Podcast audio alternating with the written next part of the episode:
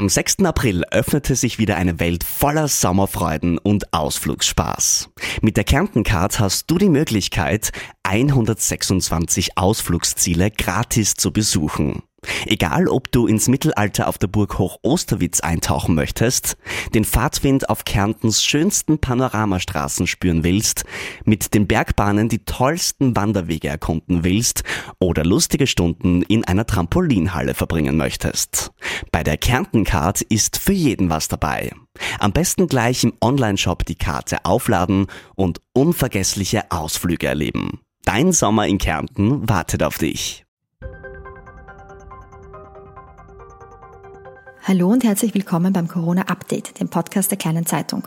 Mein Name ist Sonja Krause, ich bin die Gesundheitsredakteurin der Kleinen Zeitung und bevor es losgeht, wieder eine Durchsage in eigener Sache. In diesen außergewöhnlichen Zeiten sind seriöse und gesicherte Informationen umso wichtiger. Daher können Sie die Kleine Zeitung digital und das E-Paper jetzt für sechs Wochen gratis testen. Alle Informationen dazu finden Sie unter abo.kleinezeitung.at. Und jetzt darf ich wieder unseren Experten und Gesprächspartner, äh, den Infektionsspezialisten Dr. Bernhard Haas von den Steinmärkischen Krankenanstaltengesellschaften bei mir begrüßen. Hallo, Herr Dr. Haas. Schönen guten Tag, Frau Krause. Wir haben uns für das Ende der Woche ähm, ein, eine kleine Revue vorgenommen. Wir wollen äh, gemeinsam Revue passieren lassen, was denn an neuen Forschungserkenntnissen im Laufe dieser Woche zutage getreten ist. Und dafür haben wir uns eben angeschaut, ähm, welche neuen Studien oder welche neuen, ähm, welche neuen Mitteilungen so äh, rund um das Thema Coronavirus bei uns gelandet sind. Äh, und die erste, die erste Erkenntnis oder die erste Neuigkeit, die wir uns da anschauen wollen, betrifft ein Thema, das in den letzten Wochen immer wieder hochgekocht ist und über das wir auch im Podcast schon einmal gesprochen haben. Es geht um das Thema Blutdruckmedikamente bzw. ACE-Hämmer. Wir hatten schon eine Podcast-Folge, wo wir uns, äh, wo, oder wo Sie uns, Herr Dr. Haas, ganz genau in die, in die Welt der, der, der Blutdrucksenker bzw. der Rezeptoren in unserem Körper äh, mitgenommen haben. Es gab es diese Woche eine neue, eine neue Erkenntnis dazu, wie diese ACE-Hämmer möglicherweise mit einer Covid-19-Erkrankung interagieren können. Was können Sie uns denn dazu erzählen? Ja, ganz kurz nochmal zusammenfassend, also ACE-Hämmer und eine andere Form ähnlicher Blutdruckmedikamente, die AT2-Antagonisten, sind bei uns also sehr, sehr weit verbreitet eingesetzt zur Therapie von einem Bluthochdruck. Aber, das ist auch ganz wichtig, sie werden auch sehr, sehr häufig eingesetzt zur Therapie einer Herzschwäche äh, und auch bei Zustand nach Herzinfarkt oder bei anderen kardialen Hochrisikopatienten. Und genau bei dieser Patientengruppe zeigen sie, wenn sie regelmäßig eingenommen werden, einen deutlichen Überlebensvorteil. Das ist sozusagen eine Gruppe von Medikamenten, die wir uns nicht einfach weg, wegdenken können oder uns nicht wegdenken wollen, weil sie für eine, eine, einen großen Anteil von erkrankten Leuten wirklich einen Überlebensbenefit bringen, wenn diese regelmäßig eingenommen werden. Und sie sind auch die Basistherapie eines einer guten Blutdruckmedikation bei vielen Patienten. Das ist einmal der eine Punkt. Der andere Punkt, der unzweifelhaft ist, dass der ACE2-Rezeptor ist genau der Rezeptor, an dem das SARS-CoV-2-Virus mit seinem Spike-Protein, das ist das sogenannte S-Protein an der Außenhülle sozusagen andocken kann. Und dieser ACE2-Rezeptor, kann man sagen, ist quasi das Schloss zum Eindringen des Virus in die menschliche Zelle. Und diese menschlichen Zellen haben wir vor allem in der Lunge, aber auch in den Atem, anderen Atemwegen, Niere, Darm und auch Herz. Das ist mal auch wichtig zum Festhalten. Und gleichzeitig ist bekannt, dass unter der Therapie, und jetzt wird es erstmal kompliziert, unter der Therapie mit manchen ACE-Hämmern und manchen AT2-Antagonisten die Zahl dieser Rezeptoren im menschlichen Körper hinaufreguliert wird. Also da gibt es Daten für manche und wahrscheinlich ist kein Klasseneffekt, sondern nur für manche dieser Substanzen trifft das zu, wird sozusagen die Zahl dieser ACE2-Rezeptoren hinaufreguliert. Das heißt, sie nehmen im menschlichen Körper und an den Zellen zahlenmäßig zu. Und das führte natürlich dann zu der Schlussfolgerung, die auch legitim ist, dass bei einer höheren Anzahl von Rezeptoren, also wenn mehr quasi Schlösser vorhanden sind an der, an der, an der Wand, dann können auch gleichzeitig mehr Viren in den menschlichen Körper gelangen und können sozusagen dort die Ausbreitung des Virus, äh, es kann dann dort die Ausbreitung des Virus im Körper leichter und rascher erfolgen. Das sind sozusagen die Grundvoraussetzungen. Jetzt müssen wir aber noch ein bisschen weiter in die Physiologie, sozusagen, das ist die Lehre, der, wie sich die einzelnen Regulationsmechanismen und, und Stoffwechselprozesse im, im Körper aufeinander aufbauen, eintauchen. Und wir haben es dann nicht nur mit einem einzigen Rezeptor und einem einzigen Enzym zu tun, sondern wie schon, wie schon der Name ACE2-Rezeptor sozusagen andeutet, gibt es da auch noch andere Varianten davon.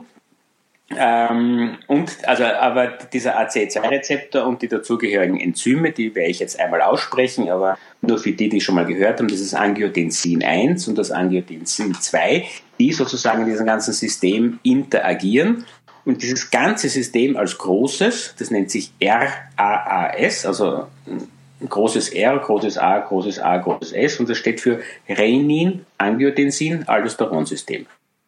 Und dieses ganze System ist im Körper eben jetzt nicht nur für die Blutdruckregulation äh, zuständig, sondern dient auch, hat auch einen Einfluss auf andere ähm, andere Bestimmungen der Gefäße. Das haben wir schon gestern mal kurz angesprochen. Es, es kann die Vasokonstriktion, das ist die Engstellung der Gefäße beeinflussen und aber auch die vaskuläre Permeabilität, das ist die Durchlässigkeit der einzelnen Gefäße beziehungsweise die Durchlässigkeit der Gefäßwände. Das heißt, wenn dieses RAS, wenn dieses System irgendwo lokal aktiviert wird, und das kann man mittlerweile, das weiß man mittlerweile auch, dass das bei einer Lungenschädigung durch Virus, wie zum Beispiel SARS-CoV-2 im Lungengewebe aktiviert wird, dann kann dort ähm, äh, also, also kann das Hochfahren dieses RAAS-Systems eine, eine Lungenschädigung als Reaktion auf den Virus, äh, auf das Viruseindringen noch einmal mehr vermitteln. Also wir sehen schon, dieses ganze System ist insgesamt sehr, sehr komplex und, und betrifft nicht nur Lunge, das ist einmal wichtig, sondern auch sehr, sehr wichtig, es betrifft auch das Herz, weil dieses ganze System und der ACE2-Rezeptor ist auch wichtig für das sogenannte Remodeling von Herzmuskelzellen. Das ist sozusagen der Wiederaufbau, das, das Wiedererstarken oder, oder das Regen Generieren von Herzmuskelzellen nach einer schweren Herzerkrankung, wie zum Beispiel einem Herzinfarkt. Und in all diesen Effekten oder in all diesen, in diesen einzelnen Bereichen spielt jetzt der AC2-Rezeptor und aber auch diese Medikamente haben da in diesem Bereich einen großen Einfluss. Jetzt war es ja ursprünglich so, äh, dass es die Sorge gab, dass eben die Einnahme dieser Medikamente, das haben Sie eh schon gesagt, ähm, eine Covid-19-Erkrankung verstärken kann. Die Meldung, die uns aber diese Woche erreicht hat, äh, sagt quasi genau das Gegenteil, nämlich dass diese Blutdruckmedikamente möglicherweise sogar lindernd auf eine Covid-19-Erkrankung ähm, auf eine Covid-19-Erkrankung wirken können. Wie passt das jetzt alles zusammen? Die ersten Daten und die ersten Meldungen waren sozusagen die reinen hypothetischen äh, Erkenntnisse aus den jetzt gerade von mir geschilderten Zusammenhängen. Aber auch dafür gab es Zellkultur- und Tierversuchsdaten, dass man gesehen hat, im Tierversuch oder in Zellkulturen ist mit, mit, dem, ähm, mit der Hochregulation von diesen ACE2-Rezeptor zu rechnen. Was man aber sozusagen jetzt neu erkannt hat, und da ist vor allem eine Forschungsgruppe an der, an der Harvard Medical School in Boston hervorzuheben, die das auch jetzt vor kurzem im New England Journal publiziert hat. Man hat aber auch erkannt, dass wenn eine Zelle, eine, eine Lungenzelle nun mal infiziert ist mit, den, mit dem SARS-CoV-2, dann wird von sich aus durch diese Infektion auch die Zahl der AC2-Rezeptoren wieder runtergefahren. Das heißt, die werden wieder ganz, ganz weniger sozusagen. Wenn eine Zelle mal, mal infiziert ist, dann werden die äußeren Schlösser quasi alle abgebaut. Und das kann jetzt nun dieses ganze System erst wieder hochaktivieren lassen, weil dann habe ich viel von diesem ACE2, von diesem Protein und dem Enzym vorhanden und das kann aber nirgends mehr andocken und macht sozusagen dann im Gewebe seine Schädigung. Und aus genau diesen Gründen hat jetzt auch diese Forschungsgruppe in den USA sogar ähm, Studien gestartet, wo man Patienten, die zuvor noch keinen ACE-Hämmer hatten, im Falle einer Covid-2-Erkrankung, in diesem Fall Losartan, also einen AT2-Antagonisten, verabreicht. Und man muss sich dann natürlich die Ergebnisse dieser Studien anschauen, ob die einen, einen günstigen Einfluss auf das Outcome haben. Die zwei Studien, die Sie jetzt angesprochen haben, sind aus einem Patientenkollektiv von China erhoben worden. Und da hat man jetzt, glaube ich, bei insgesamt waren es, da müssen Sie mir helfen, wie viele Patienten das waren. Ähm, jetzt haben Sie mich zu schnell erwischt. Ähm 100 in dem einen Fall genau. oder so. Es war doch eine, eine, eine erkleckliche Anzahl, ich glaube von über 500 Patienten, die dann ausgewertet wurden, genau welche Vorerkrankungen hatten sie zum Zeitpunkt der Covid-19-Erkrankung und welche Vortherapien. Und da wurde auch genau sozusagen in Gruppen und Klassen unterteilt, wenn Sie eine antihypertensive Therapie, sprich auf Deutsch jetzt eine Blutdruckmedikation, schon vor der Virusinfektion hatten, welche Art von Blutdrucksenker Sie eingenommen haben. Und in der Auswertung zeigte sich kein Unterschied sozusagen, welcher Art diese Blutdrucktherapie war. Es zeigte sich natürlich sogar, dass eine Blutdrucktherapie bei erhöhtem Hochdruck ein, ein, einen besseren Überlebensoutcome gezeigt hat. Aber es ist klar, wenn ich den Blutdruck sag mal, gut einstelle, dann, dann ist es natürlich das fürs Überleben besser. Und insgesamt war halt zu erheben, dass wenn ich keine Medikamente vorher eingenommen habe, dass dann auch das Überleben besser war. Das ist aber wiederum auch leicht erklärbar, weil keine Einnahme von Medikamenten vor Erkrankung ist immer ein Hinweis, dass dieser Patient auch keine Vorerkrankungen hatte, dass es quasi einen gänzlich gesunden getroffen hat. Und wenn ich schon mal sozusagen Medikamente nehmen musste, kann ich davon ausgehen, dass zumindest eine oder auch zwei Vorerkrankungen bei diesen Patienten vorliegen. Aber wichtig ist nochmal zu sagen, dass diese zwei Studien keinen Hinweis bislang geboten haben, dass die Einnahme von einem ACE-Hämmer oder AT2-Antagonisten einen nachteiligen, also man sagt einen adversen, einen nachteiligen Effekt für den Patienten haben kann. Und das Outcome war in keinem Fall schlechter. Fazit ist also auch jetzt für uns, wer eine Therapie mit einem ACE-Hämmer oder AT2 zwei Antagonisten vom Arzt verordnet bekommen hat, sei es nun wegen Bluthochdruck oder Herzmuskelschädigung oder Herzschwäche, soll natürlich diese Medikation keinesfalls selbstständig absetzen, aber das wurde auch von keinem seriösen Wissenschaftler irgendwo auf der, auf der Welt jemals behauptet. Aber noch einmal, er soll sie auf keinen Fall selbstständig absetzen oder auch abändern, weil er sich sonst selbst in großer Gefahr begeben kann, wenn, wenn diese Medikamente sozusagen ohne ärztliche Anordnung abgeändert werden. Super, das deckt sich ja dann auch genau mit den Empfehlungen der kardiologischen Fachgesellschaften, die wir auch schon im Podcast, ähm, auf die wir auch schon uns bezogen haben. Also äh, noch einmal die Botschaft ACE-Hämmer auf jeden Fall nicht eigenmächtig absetzen. Und jetzt haben wir quasi auch die wissenschaftliche Bestätigung dafür, dass, ähm, dass es diese, diesen Zusammenhang ähm, höchstwahrscheinlich gar nicht gibt. Also dass diese Gefährdung eine reine hypothetische Annahme war und keine keine faktische, mh, keinen faktischen Beweis dafür mh, erbracht werden konnte. Jetzt haben wir uns diese erste Meldung mal angeschaut. Äh, wir wollten uns noch eine zweite Meldung äh, vornehmen. Ähm, und zwar geht es da um eine, um eine Bevölkerungsgruppe, die ja besonders schützenwert besonders schützenswert ist und wo es auch immer große, große Fragen und große Sorgen gab. Ähm, wir reden über, über Frauen, die schwanger sind, beziehungsweise über das ungeborene Kind im Mutterleib. Und da hat uns diese Woche ähm, eine Meldung erreicht, ähm, die jetzt auch nur sehr, sehr vorsichtig muss man die, glaube ich, betrachten. Da, haben wir wieder eine sehr kleine Anzahl an, an, an, an Personen in der Studie, die eingeschlossen sind. Äh, es geht um die Frage, kann denn das Virus von einer erkrankten Mutter im Mutterleib auf das ungeborene Kind übertragen werden?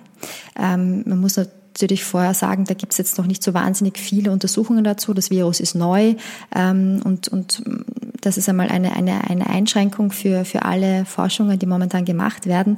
Aber was äh, ist denn dazu schon bekannt, Herr Dr. Haas, momentan? Also über den Zusammenhang von Coronavirus, Schwangerschaft und das ungeborene Kind im Mutterleib? Also wichtig ist einmal zu sagen, dass in keinster Weise eine besondere Gefährdung von, von äh, schwangeren Frauen und werdenden Müttern bislang irgendwo aufgefallen ist und auch äh, quasi gleich wichtig auch keine besondere auch keine besondere Gefährdung von neugeborenen Kindern, die sozusagen ähm, von einer infizierten Mutter geboren worden sind, sozusagen. Da gibt es keinen Hinweis, dass weder äh, der Erkrankungsverlauf bei den schwangeren Frauen schwerwiegender ist, aber auch keinen Hinweis, dass die Kinder nachher schwer an diesem Virus erkranken. Das ist einmal das Wichtige und das ist die Message, die hängen bleiben soll. Bislang sagte man auch sozusagen, man glaubt nicht, dass es zu einer Übertragung vom Virus schon im Mutterleib äh, also kommen kann oder dass eine Übertragung häufig stattfindet, sondern man dachte, dass das schon dann, wenn eher während Geburtsvorganges ist oder dann bei den ersten Atemzügen des Neugeborenen das Virus aufgenommen wird. Und jetzt wurde, wurde eine Untersuchung aus China auch publiziert. Äh, die hat sich die Gesamtzahl von 81.000 infiz nachweislich infizierten Personen angesehen und davon waren und, und konnten darunter vier Neugeborene ausfindig machen. Also vier von 81.000, das waren Neugeborene. Und dort äh, wurde auch das Virus nachgewiesen. Und diese vier Neugeborenen sind insofern interessant, als alle vier Neugeborene über eine Kaiserschnittentbindung auf die Welt kamen. Das heißt, und wurden das auch wichtig, also kamen alle per Kaiserschnitt auf die Welt und wurden anschließend gleich sozusagen isoliert, waren nicht im gleichen Zimmer wie die Mutter, sondern wurden äh, extra in, in, in einer neugeborenen Station untergebracht und hatten auch keinen Kontakt zur Mutter. Insofern wurde jetzt postuliert, wenn diese Kinder haben dann trotzdem bei vier äh, Neugeborenen konnte man trotzdem das Virus finden und es hatte keinen Kontakt zur Mutter. Die, also vier entsprechenden Mütter waren natürlich äh, SARS-CoV-2 infiziert und drei davon hatten auch zum Zeitpunkt der Entbindung Symptome einer Covid-19-Infektion. Äh, also das heißt, wenn wenn, diese vier Neugeborenen das Virus in sich tragen und sie nach der Entbindung keinen Kontakt zur Mutter hatten, dann müssten sie es schon vor der Entbindung bekommen haben und nachdem es eine Kaiserschnittentbindung war, müssten sie sozusagen das Virus wirklich diaplazentar erhalten haben, das heißt über äh, den fetalen Kreislauf, über die Plazenta und über die Gebärmutter noch vor der Geburt. Das ist sozusagen hier wieder sozusagen die Hypothese, die Postulation. Aber, und das ist auch wichtig anzuführen, so schreiben die Studienautoren in den Schlusssatz, derzeit können andere Übertragungswege auch nicht ganz ausgeschlossen werden. Weil, das, das muss man sich sozusagen auch vorstellen, das sind alles retrospektive Untersuchungen. Das heißt, im Nachhinein schaue ich mir die, die, die äh, Vorgänge und Sachlagen an. Das heißt, im Nachhinein finde ich vier Kinder, die positiv sind. Im Nachhinein muss ich erheben, waren die wirklich die ganze Zeit von der Mutter getrennt oder sind sie zumindest einmal kurz der Mutter auf den Bauch gelegt worden oder was auch immer. Das ist dann wahrscheinlich im Nachhinein im Rahmen so einer Untersuchung immer nur sehr, sehr, ich will jetzt nicht sagen schwierig, aber, aber doch äh, nicht ganz einfach zu erheben, weil es man kann es nur durch Befragungen machen und, und, und oft ist auch das Erinnerungsvermögen der einzelnen Leute vielleicht nicht mehr ideal, weil, weil es unter großem Stress die einzelnen Sachen stattgefunden haben. Das muss man sich auch vorstellen. Das war jetzt alles in Wuhan, wo natürlich auch das ganze medizinische System schon wahrscheinlich am, am, am Limit gefahren war zu Zeitpunkt der, der, der Hauptepidemie. Und deshalb muss man das alles sozusagen auch, auch mit, einem, mit einem gewissen kritischen Hinterton aufnehmen, diese ganzen Studien. Aber sie sind interessant und, das ist das Wichtigste, sie geben an, dass natürlich weitere Untersuchungen in diese Richtung durchzuführen. Aber Sie würden jetzt auf Basis von diesen vier äh, infizierten Neugeborenen jetzt noch nicht äh, einen Rückschluss ziehen oder eine Aussage treffen, kann sich das ungeborene Kind im Mutterleib anstecken oder nicht. Also das kann man daraus noch nicht beurteilen, oder? Nein, daraus kann man das, glaube ich, nicht beurteilen. Aber das Wichtigste, das habe ich schon eingangs erwähnt, ist trotzdem, weder, es gab keinen sozusagen schlechten klinischen Outcome, weder für diese vier Mütter, obwohl drei also zum Zeitpunkt der Geburt Symptome hatten, noch für das Neugeborene. Keines dieser Neugeborenen musste intensiv medizinisch behandelt werden oder, oder musste auf eine Intensivstation verlegt werden. Die wurden alle auf der normalen Neugeborenenstation weiter betreut, brauchten keinerlei äh, irgendwie Maßnahmen, Sauerstoffgabe oder irgendwas anderes. Das heißt also, es war auch der Verlauf sowohl bei den Neugeborenen entweder asymptomatisch oder nur sehr, sehr mild und auch der Verlauf der Erkrankung war bei den Müttern sehr, sehr mild. Und das ist, glaube ich, die Hauptaussage. Es hat zu keiner, äh, also es hat bislang zu keinen schweren Erkrankungsfällen bei Schwangeren oder Neugeborenen geführt. Das ist auch wichtig zu sagen nicht beruhigend weitergebracht werden, diese Message. Genau. Das deckt sich ja auch mit den Erkenntnissen, die man von, von Kindern kennt. Da haben wir auch schon einmal drüber gesprochen hier im Podcast. Ähm, Kinder zählen ja anscheinend auch äh, nicht zu der Gruppe der, äh, also zählen auch nicht zur Risikogruppe, erkranken anscheinend auch nicht schwer, beziehungsweise oft sogar ohne Symptome. Vielleicht wollen Sie das auch nochmal kurz zusammenfassen. Ja, hier gibt es, hier gibt es auch sozusagen eine, eine, eine einen Rundruf, wie ich gehört habe, vom, vom Professor Volker Strenger von der Universitätskinderklinik in Graz, der auch andere Kinderkliniken und Kinderabteilungen in ganz Österreich angefragt hat, äh, wie hoch dort die Anzahl der sich äh, wegen Covid-19 stationär in Betreuung befindlichen Kinder ist. Äh, und die ist insgesamt in allen österreichischen Kinderkliniken und Kinderabteilungen sehr, sehr niedrig. Also, also das kann man wirklich an, an wahrscheinlich ist ein einstelliger, einstelliger Zahlenanteil, nur so, äh, so niedrig ist der, ist der Anteil zumindest in der Steiermark. Und was aber ganz wichtig ist, in ganz Österreich wurde kein einziges Kind gemeldet, das eine intensivmedizinische Betreuung notwendig hatte. Also auch kein einziges Kind musste auf einer Intensivstation aufgenommen werden. Österreich. Und wichtig ist aber auch, dass dass das ist ganz übereinstimmend mit den Zahlen, die wir auch wiederum aus China haben. Ähm, da war eine andere Untersuchung, die 45.000 Covid 19 Patienten in China nachgegangen ist. Und von diesen 45.000 waren nur 965 Kinder und Jugendliche. Also wirklich sehr, sehr wenig. Und, und die teilten sich wie folgt auf, also 0 bis 10 Jahre 0,9 Prozent und bei 10 bis 19 Jahre 1,2 Prozent. Wichtig ist aber, das waren nur, auch wieder nur asymptomatische oder ganz, ganz milde Fälle. Aber man, wahrscheinlich nicht ganz asymptomatisch, sondern so mild, dass sie zumindest einer Testung unterzogen worden sind in einem Krankenhaus. Der Großteil der Infektionen bei Kindern wird aber wirklich asymptomatisch verlaufen oder zumindest so mild oder mit ein bisschen atypischen Symptomen, dass überhaupt niemand dran denkt und überhaupt sozusagen damals in China eine Untersuchung auf SARS-CoV-2 veranlasst hat. Aber wir wissen, als Überträger kann natürlich diese Altersgruppe sehr, sehr wohl dienen.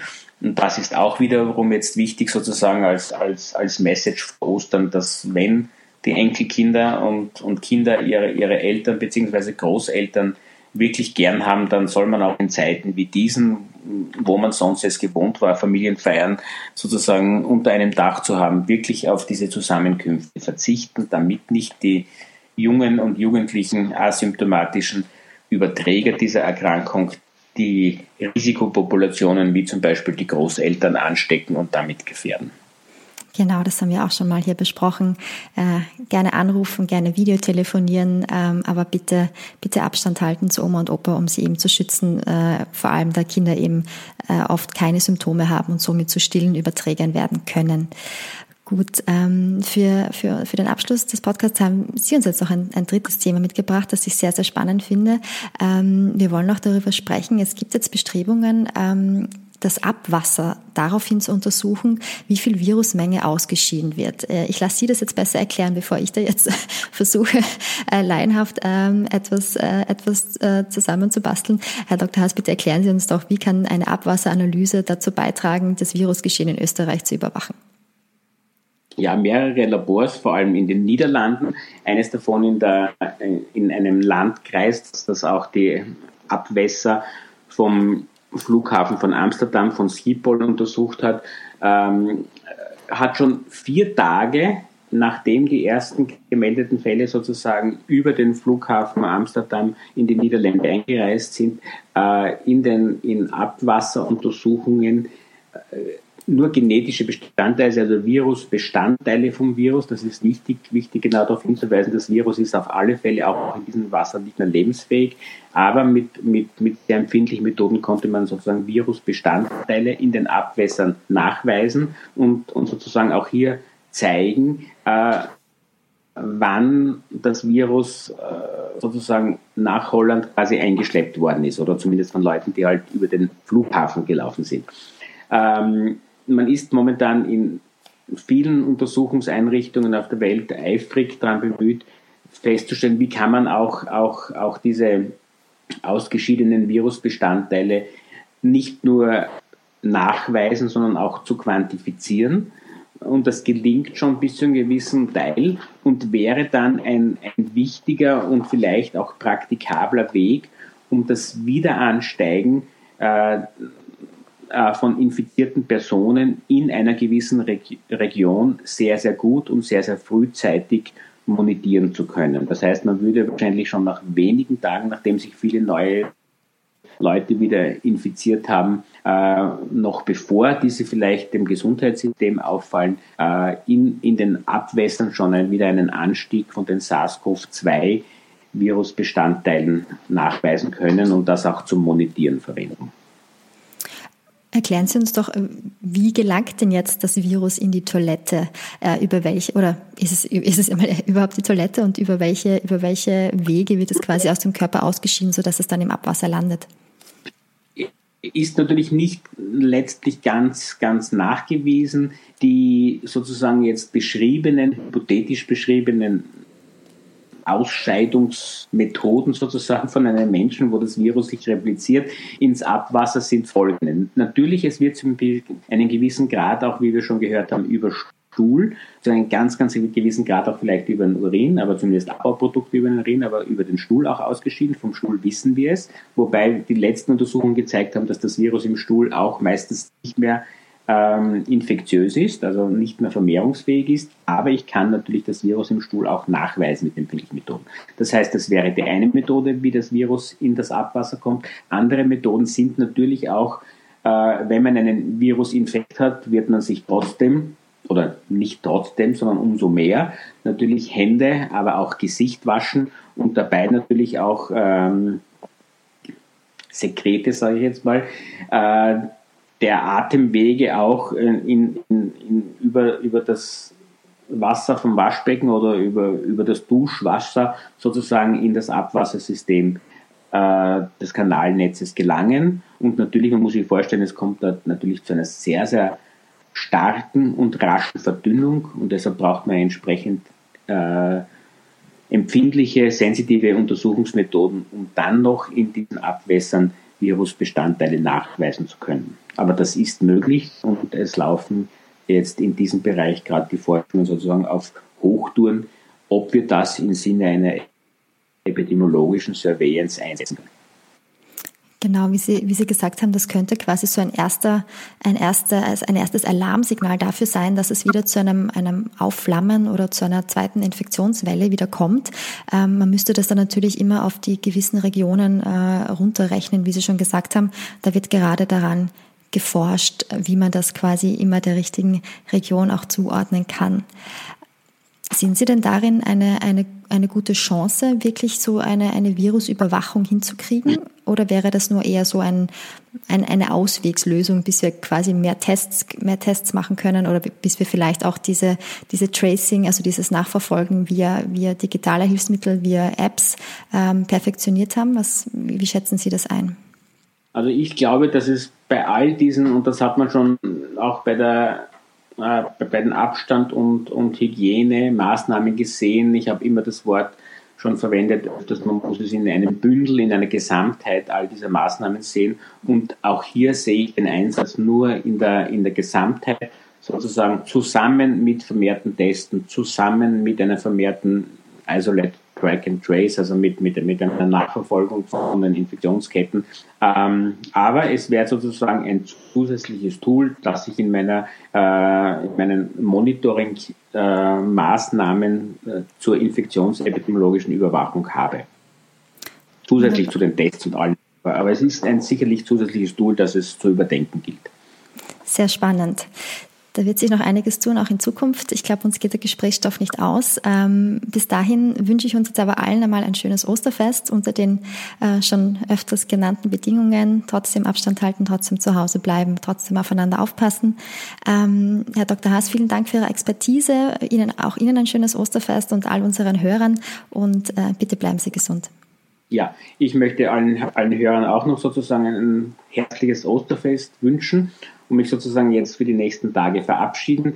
Äh, es wäre mir noch sehr wichtig mitzugeben, feiern Sie Ostern würdig, aber wirklich feiern Sie Ostern nur im Kreise derer, mit denen Sie sonst auch immer zusammenleben. Das ist mir ganz wichtig. Bleiben Sie zu Hause, vertreten Sie sich die Füße, aber nur in Ihrer Umgebung, weil es ist zu befürchten, dass die Infektionszahlen wieder ansteigen könnten und dann müssten Maßnahmen, die jetzt sozusagen schon in aller Köpfe als gelockerte Maßnahmen äh, herumgeistern oder, oder wo wir uns darauf freuen, dann könnte es notwendig sein, dass diese Maßnahmen wieder strenger geschalten werden müssen. Und ich glaube, das wollen wir alle nicht. Genau so ist es. Vielen Dank und frohe Ostern auch von mir. Auf Wiederhören.